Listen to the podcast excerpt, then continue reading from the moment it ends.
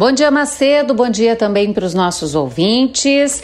Entidades representativas do setor de pecuária, de corte, de pecuária bovina, na verdade, estão pedindo ao governo brasileiro que revise os termos do acordo comercial com a China para exportações desse tipo de proteína.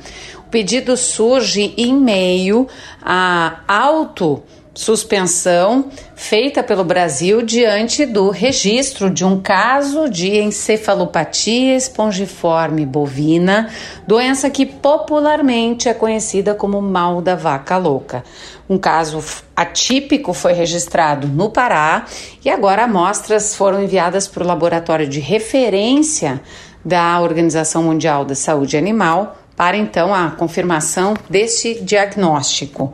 E conforme o acerto, o protocolo sanitário do Brasil com a China, nesses casos, né, mesmo no período de investigação, é feito então esse alto embargo e que, é claro, traz prejuízos econômicos para o setor, para as exportações de carne bovina, porque a China é o principal cliente brasileiro. Mais de metade das exportações totais de carne bovina tem a China como destino final.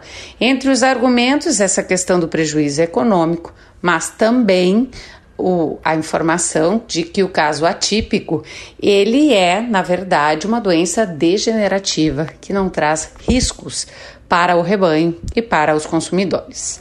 Mais detalhes em GZH. Com Campo Lavoura, Gisele Leblen.